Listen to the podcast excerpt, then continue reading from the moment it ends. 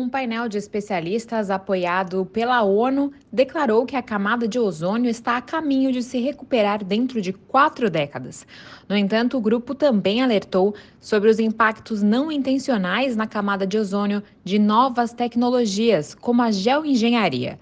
Em um relatório publicado em um relatório publicado a cada quatro anos sobre o progresso do Protocolo de Montreal, o painel confirmou a eliminação de quase 99% das substâncias proibidas que destroem a camada de ozônio.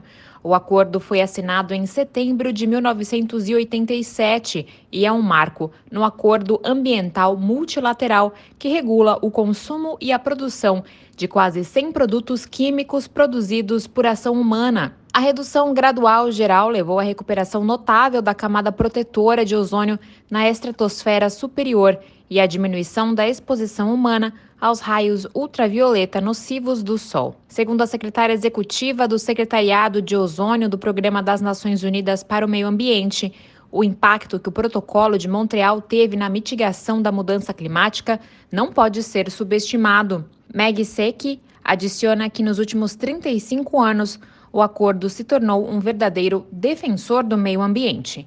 Da ONU News em Nova York, Mayra Lopes.